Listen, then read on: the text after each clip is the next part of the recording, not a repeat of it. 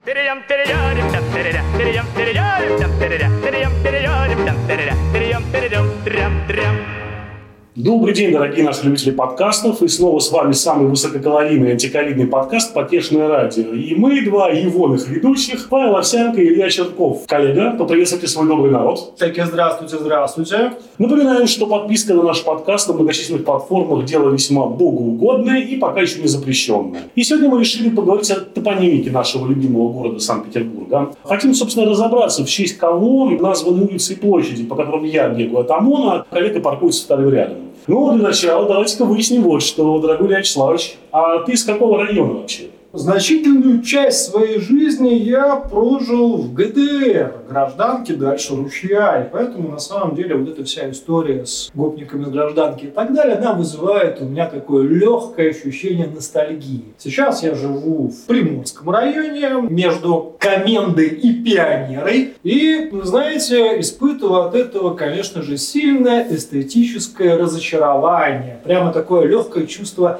трагедии и думаю о том, как хорошо жить на Ваське и какой кайф, когда ты ходишь по Петроградке. Конечно же, если меня заносят куда-то на ветерки, то, прости господи, расстройство мое достигает практически небес. А вот я тебе скажу, как уроженец 30 лет проживший на Финбане, у этого района были огромные плюсы. С одной стороны, это очень рабочий район. Пролетарский. Пролетарский район. Вокруг заводы ЛМЗ, станкостроительный Свердлов, Красная Заря, Красный Выборжец, вокзал, две тюрьмы, одна психбольница. Для роста и развития все, что нужно. Просто смысл России сосредоточен сосредоточен в районе Финбана. Совершенно да. верно. Самое интересное, что ты, проживая в этом районе, никогда не считался мажором, всегда считался таким четким пацаном с рабочего района.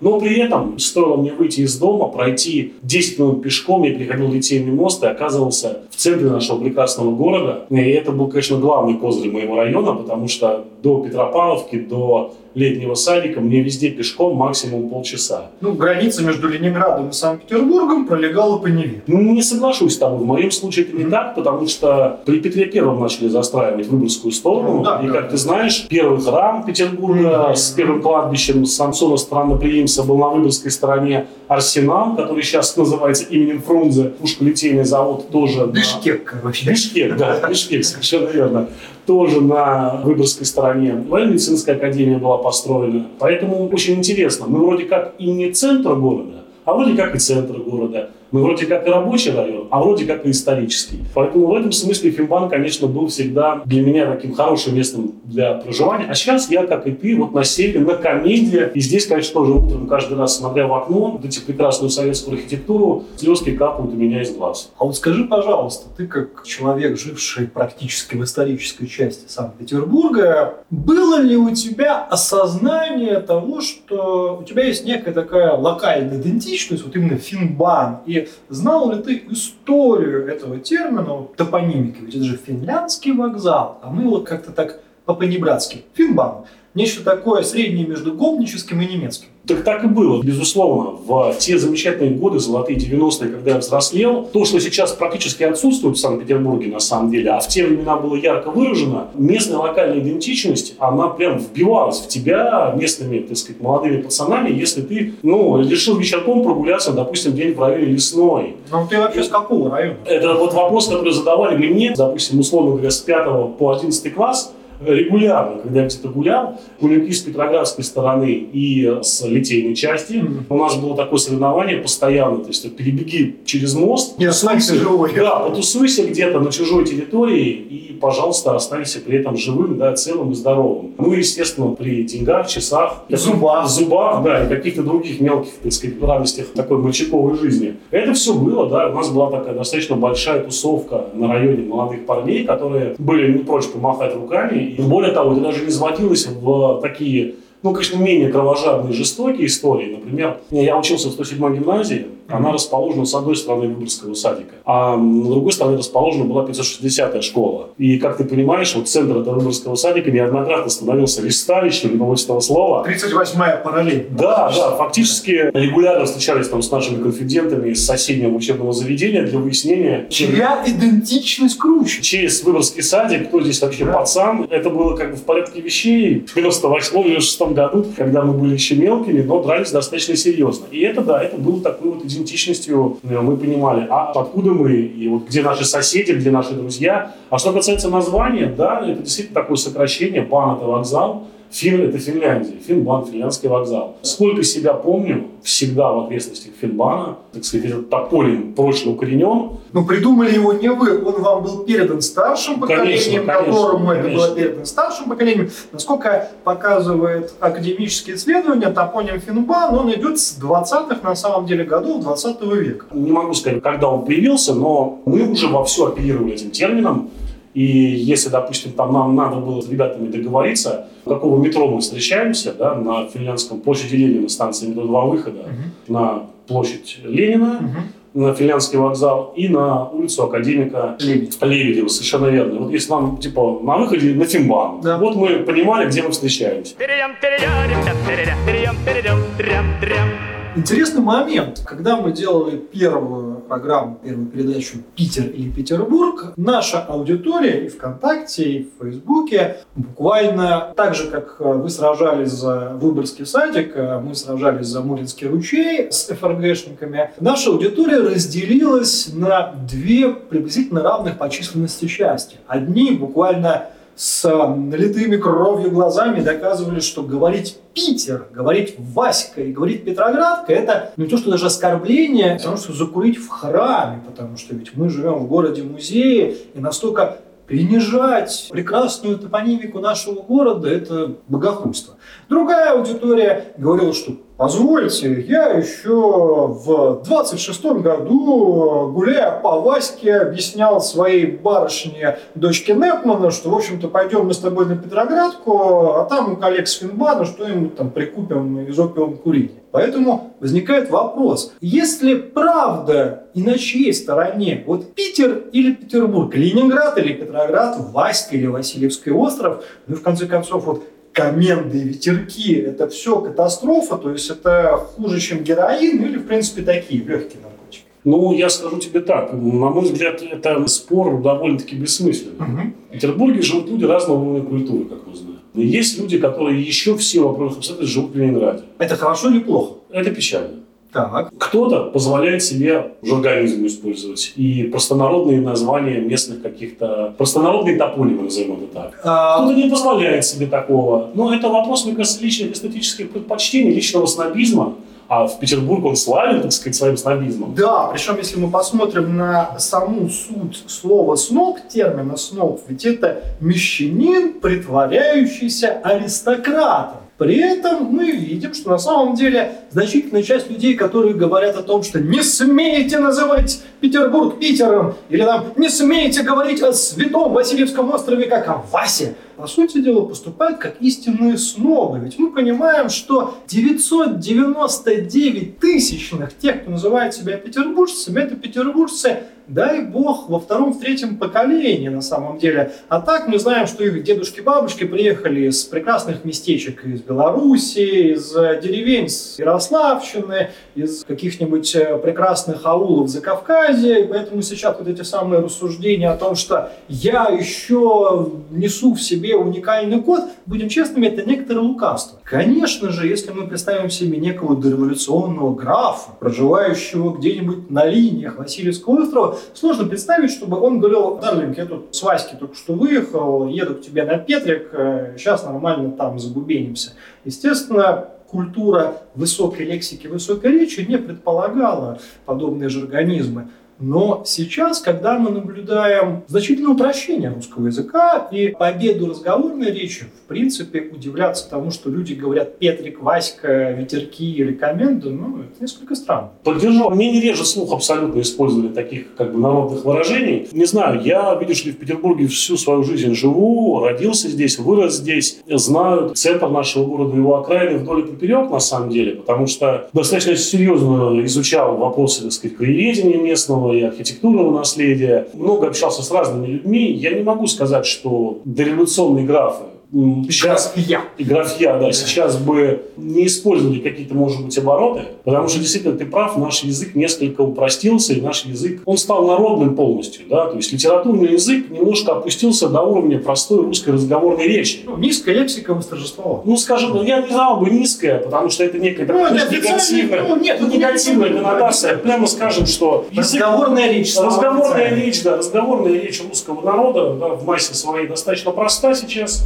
В ней много жаргонизмов, в ней много заимствований из иностранных языков. Да, я вас беру, коллега, подождите. Основатель нашего великого города Петр Алексеевич, когда писал письма своим подданным, он, простите, использовал такой волопюк, что читать смешно, когда конфузия случилась где-нибудь под Нарвой, и вот эти рассказы про, напомню, как писался город изначально, Санкт, дефис, Питер, дефис Бург. 300 с лишним лет прошло, понятно, что язык с тех времен очень сильно поднялся, пережил свой расцвет от Тредиаковского до Серебряного века. Да. А сейчас потихонечку, обрав золотой век, так сказать, русского языка закончился, идет вниз уровень качества, что ли, литературного языка. Сергей Минаев у нас есть, да, поэтому вместо Есенина. Давай. Ну, а что тут плохого в Сергее Минаеве? Нет, ничего плохого. Просто уровень языка. Я к чему? Проблемы не вижу в том, как именовать эти улицы. Согласен. Да. Абсолютно никакой. Как э, человек говорит проспект ветеранов или ветерки, Петроградская сторона или Петроградка. Прости господи, грибанал термин, который вызывает ступор у многих только что понаехавших нас прекрасно. У меня однажды была такая история замечательная. Значит, ко мне в метро подходит чувак и говорит, слушай, а как на Планевского проехать? Я не понял сначала. Он меня Планевского. Мне только не сразу дошло, что он площадь Александра Невского. Планевского? Он пришел как Планевского в одно слово. Что за Планевский? Я думаю, понимаешь? Народный комиссар внутренних дел Планевский, палач русского народа, в честь которого, естественно, подобно ленинградской традиции, что-то что-то что назвали. Тем не менее, язык такая штука, которая иногда приводит, конечно, к конфузам в топонимике. Говорю, я не вижу проблемы в том, что ты сказал. Да? Для меня там, ну, грибанал это смешно, да? Есть некие такие коннотации, коннотации черного юморка, но и не такое люди говорят иногда. А, можно посмотреть на замечательную шутливую так называемую схему петербургского метро, где площадь Ленина – это лошадь Ленина, да? Новочеркасская – это новый черт сказку и так далее. Народ здесь развлекается как может, обыгрывая всевозможные названия. Такое народное творчество. Но это показывает, что на самом деле люди город любят, люди город знают, на самом деле впитывают его в свою кровь, в свои нервы и, в общем-то, пропускают через себя. У нас, как ты знаешь, да, в Питере по последним данным 2065 наименований различных улиц, площадей и так далее. Есть над чем поработать, есть где развернуться народному творчеству. Почти одна треть из этих наименований, оно связано с советским периодом, где возникает максимально большое количество различных историй, связанных с фольклором, с, каким-то, с какими-то матерными частушками, прости господи, и так далее. Понятно, проспекты дураков известные, и, скажем так, названия многих застроенных в советское время районов, они стали давно притчей в языцах. Вообще, петербургская топонимика, мы видим, что она за годы существования, за столетия существования города прошла через несколько этапов. С одной стороны, вот изначальный этап, когда впитывались э, местные, изначально финские географические названия, ну, то самое Автово, Коломяги. Затем вот этот период э, советский, когда улицы назывались какими-то абстракциями, лозунгами, либо, ну, будем честными, именами палачей, которые, если имели какое-то отношение к русской истории, то только лишь количеством жертв. Я вот хочу такую мысль сказать интересную. Сейчас чуть-чуть забежим. А вообще, ты знаешь, что у нас первые названия улиц были в Петербурге присвоены только в 1738 году. Дело вот в чем. Просто не занимались этим вопросом. И только вот в этом самом 1738 году комиссия по строению Санкт-Петербурга угу. этим вопросом занялась и присвоили название 18 главным улицам. Не всем, 18 главным и 5 площадям. Такая маленькая история, что было у нас в Петербурге большая большая и малая немецкие улицы. Большая немецкая улица сейчас миллионная называется. Mm-hmm. Самый центр. Соответственно, наименование улиц в то время, оно значит, либо по храму, либо по расквартированию гвардейских полков шло, по каким-то христианским праздникам, по специальностям, которые в этом районе. Но ты знаешь, вот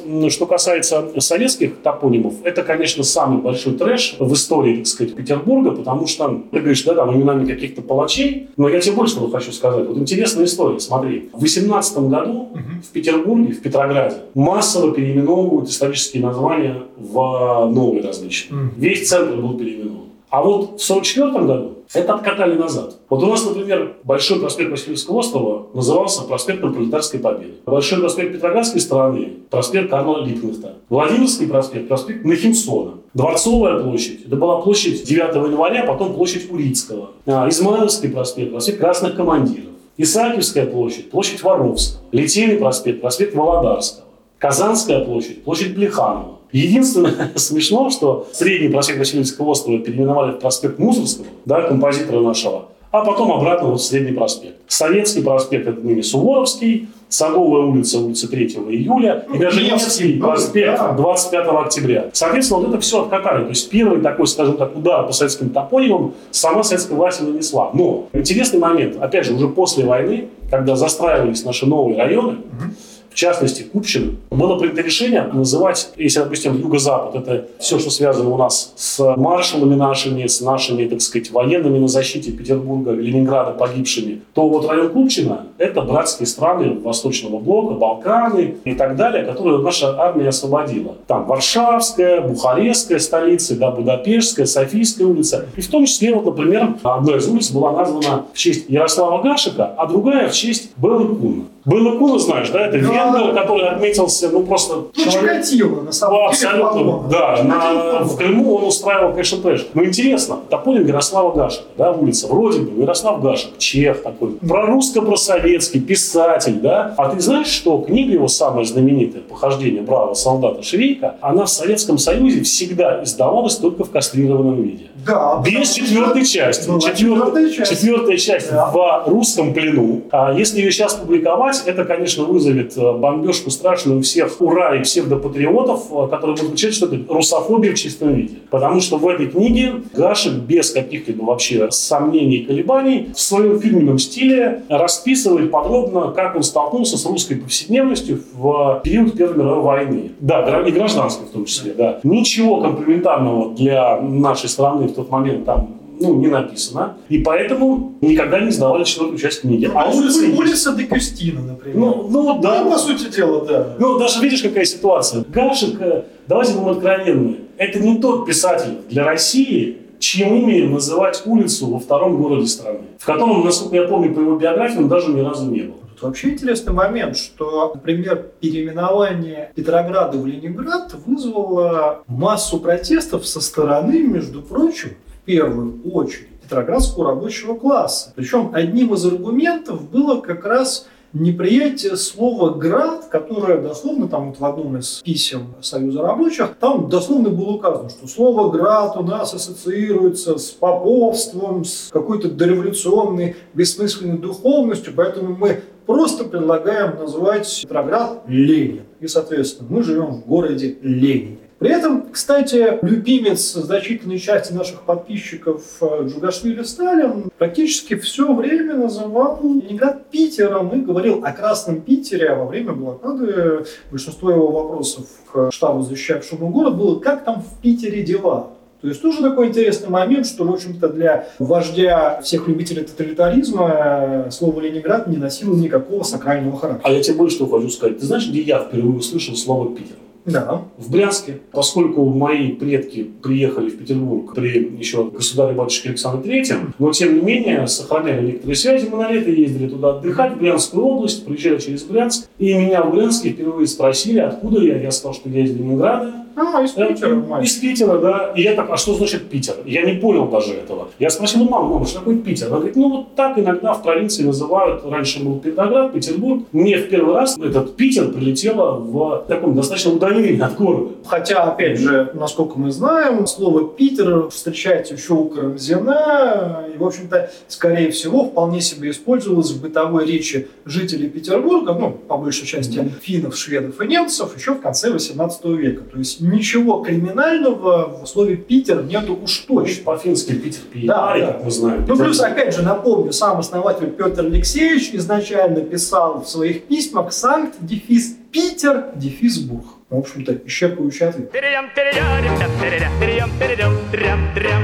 Помимо новых районов, вот интересная такая история да, наименований. Вот у нас есть в центре города переулок Джамбула. Угу. Он назван в честь казахского акына Джамбула Джабая, который, значит, написал стихотворение «Ленинградцы, дети мои» по поводу блокады Ленинграда. Угу. В 1952 году Лиштуков переулок был переименован в его имя, Джамбула. А самое смешное, что стихотворение-то это принадлежит Марку Торловскому. Ну, естественно. Который переводчик, да, переводчик, официально он числится переводчиком с казахского. Ну, на самом-то деле мы он, понимаем. Да, на самом деле мы понимаем. А более того, сам Джабаев ни в Ленинграде, Санкт-Петербурге, Петрограде никогда не был. То есть получается такой анекдот, да, что одна из центральных, пусть небольших, да, улочек нашего города – названа в честь человека, который в городе не был, к стихам в этом городе никакого отношения не имеет, и более того, там установлен памятник ему. В наследии господина Джабаева более ничего про нас, про Петербург не сказано. Слушай, ну тут на самом деле мы понимаем, какова реальная ценность уважения современной петербургской власти к истории Петербурга. Если мы знаем, что вот у нас переулок Джамбула есть, памятник Джамбулу есть, у нас там есть памятники вьетнамскому лидеру Хошимину, но при этом у нас, например, как мы с тобой mm-hmm. так давно узнали, нет улицы или даже переулка Гумилева. И нет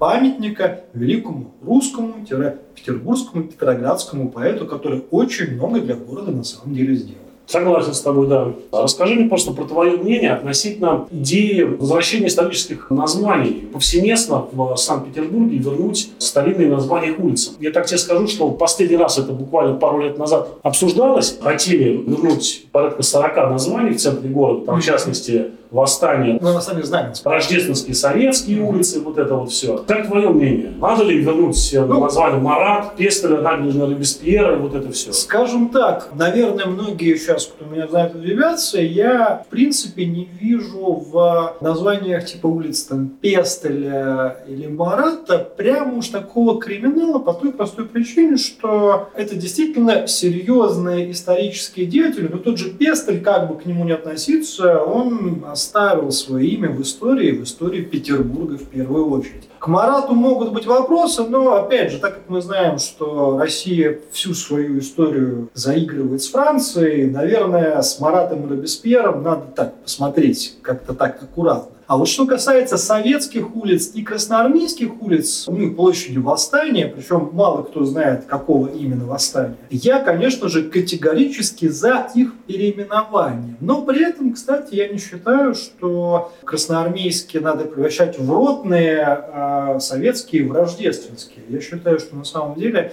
если делать из там 10 советских, 10 рождественских, глобально шило на мыло. У нас на самом деле в истории Петербурга есть очень много личностей, которые заслуживают того, чтобы быть увековеченными в городской топонимике, и поэтому одной рождественской улицы будет более чем достаточно. Все остальные советские мы найдем, как их обозвать. То же самое с красноармейскими улицами. Одну в ротную переименовать, с остальными разберемся. Потому что, опять же, есть действительно очень много петербуржцев, петроградцев, да и что уж лукавить, ленинградцев, которые заслуживают того, чтобы их имена, повторюсь, были увековечены.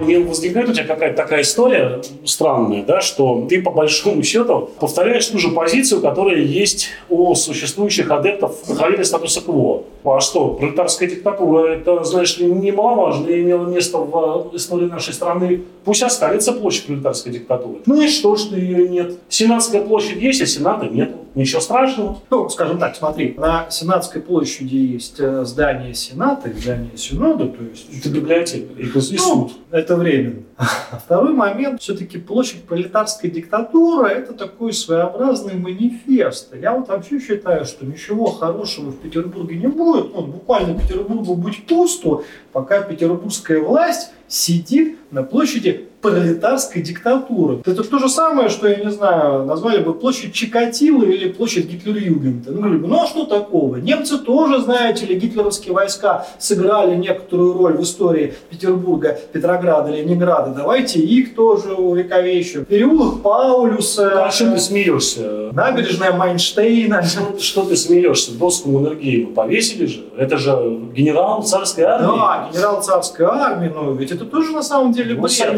Гитлера, Союзник Вот как к нему относиться? Как к нему относиться? Все очень просто. Пока он был генералом русской армии, он был наш, что называется, русский братишка Маннергейм. А когда он принял участие в блокаде Ленинграда, в общем-то, все, это враг русского народа. Поэтому ставить ему мемориальные доски нет, ну, естественно, наверное, в экскурсионных сборниках, экскурсионных материалах есть смысл упоминать, что, особенно для финнов, что Маннергейм жил здесь-то, здесь и здесь, но ставить ему доски, уж тем более называть его именем. Ну, видишь, прошлый министр культуры, прошлый министр культуры считал по-другому. Ну да, черт-то с ним. Ну, опять же, повторюсь, у нас есть служить пролетарской диктатуры, поэтому я боюсь представить, что у нас творится в Министерстве культуры. Понимаешь, вот в чем дело? Если мы не, не занимаем позицию того, что, говорится, все вернуть на круги своя в историческом центре, как минимум в историческом центре, не получается ли так, что вот мы сами создаем эту вот э, катавасию, которая через топонимы, она приходит в головы и создает там бардак. Возможно. Ты по Шпалерной улице к площади пролетарской диктатуры. Мимо памятника Дзержинскому. Да, совершенно верно. Мимо высшей партийной школы, да, для того, чтобы помолиться в Смольном соборе. Ну, я так скажу. Я повторю свой постоянный тезис. Петербург – это город, устремленный в будущее, потому что так его задумал отец-основатель. В Петербурге на самом деле возможны должны проводиться любые эксперименты. Чего точно в Петербурге не должно быть, это человека ненавистничества и такой глобальной мизантропии. Соответственно, все топонимы, которые связаны с преступлениями, Мелокун – это преступник. С пролетарской диктатурой можно как угодно повторять, что да, в истории России была эпоха пролетарской диктатуры. Ну, во-первых, это ложь, никакой пролетариат, естественно, в стране не правил, а правила небольшая кучка бандитов. Ставить им за это памятник и говорить, ну раз такое было, мягко говоря, странно. Кроме того, не будем забывать, что сама концепция пролетарской диктатуры, ну, в общем-то, под конец советской власти уже была развенчана, и от нее Советский Союз на самом деле отказался. Да и почему под конец-то? 30-е годы? Ну, Сталинский период, создание новой советской бюрократии, отделение Ну, по сути, да, а с точки зрения философии, марксистской терминологии, Советский Союз отказался от пролетарской диктатуры 80-е годы, и поэтому, в общем-то, это даже в те годы уже был устаревший термин. Сейчас его нахождение на карте города – это позор и плевок в городскую администрацию. В общем-то, каждый губернатор, который появляется в городе новый, он должен с первого вопроса начинать нормально ли ему спится, пока он управляет городом с площади кровавых палачей. Знаешь, друг мой, я бы вот сказал следующую вещь. В заключении, наверное, нашего сегодняшнего подкаста, мы и так уже с тобой много наговорили, а, вопрос следующий. Скажи, пожалуйста, ты бы в честь кого назвал улицы, площади и мосты Санкт-Петербурга? Что бы ты предложил? Кого увековечить? Безусловно, я бы обратился в первую очередь к истории петербургской, петроградской литературы, прозы, поэзии. Конечно же, в первую очередь речь шла бы о том, что использовать в топонимике имена великих писателей, великих поэтов. Затем, безусловно, речь бы шла про ученых, про исследователей, про путешественников, про тех, кто делал великие графические открытия, всех тех, кто связан с Санкт-Петербургом. А потом, я считаю, обязательно на самом деле не стоит забывать о фамилиях тех, кто были губернаторами нашего города, те, кто были великими архитекторами, в общем, всех тех, кто имел отношение к тому чуду, которым Петербург является в настоящий момент. Какие-то конкретные фамилии назовешь? Я сейчас не буду называть какие-то конкретные фамилии по той простой причине, что можно перечислять бесконечно. Я лишь повторю тезис с Гумилевым, что отсутствие mm-hmm. имени Гумилева на карте города в Пушкине есть, насколько я помню, переулок в Санкт-Петербурге нет. Это позор. Вот и все. Ну что ж, дорогой Илья Александрович, спасибо тебе большое за такой содержательный разговор. Друзья мои, мы на этом с вами прощаемся. Напоминаю вам, что было бы здорово, если бы вы подписались на все наши платформы, где выходит наш подкаст, слушали нас там, где вам удобно. И до новых встреч, до следующего вторника. Всего доброго. С добрым петербургским приветом. Tererem,